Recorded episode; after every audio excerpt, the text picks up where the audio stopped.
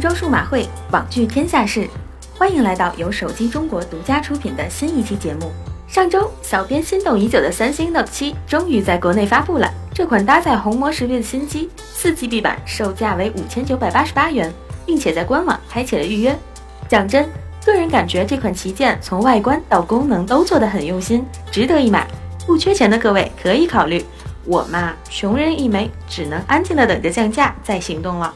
从三星对 Note 7的用心程度不难看出，他希望 Note 7能扛起销量的大旗，但想要如愿并没那么容易。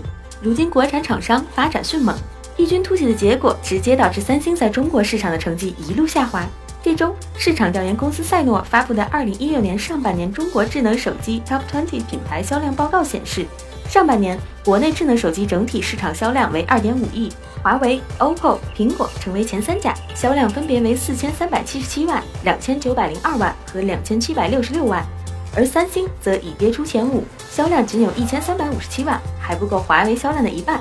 这惨烈的对比让三星宛如热锅上的蚂蚁，急出火。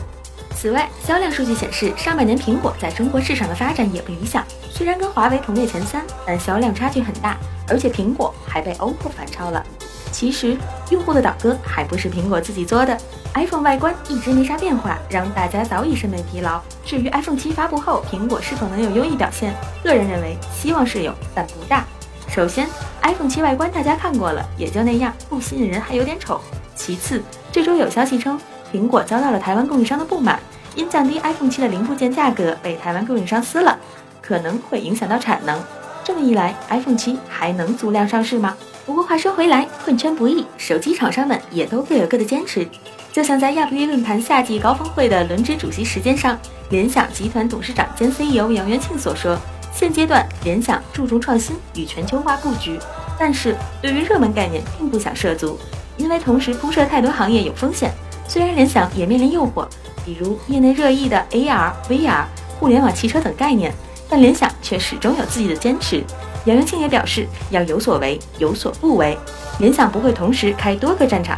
对此，我只想说，很好，这很有信仰。最后再向大家透露一则新闻：九月一日，IFA 二零一六大会将在德国召开，届时索尼、中兴、努比亚、华为等厂商都可能带来新品。目前了解到，这些新品包括索尼 Xperia X Compact、XZ 以及华为 Mate S2 等等。马上一大波新品就要向你走来，机友们准备好了吗？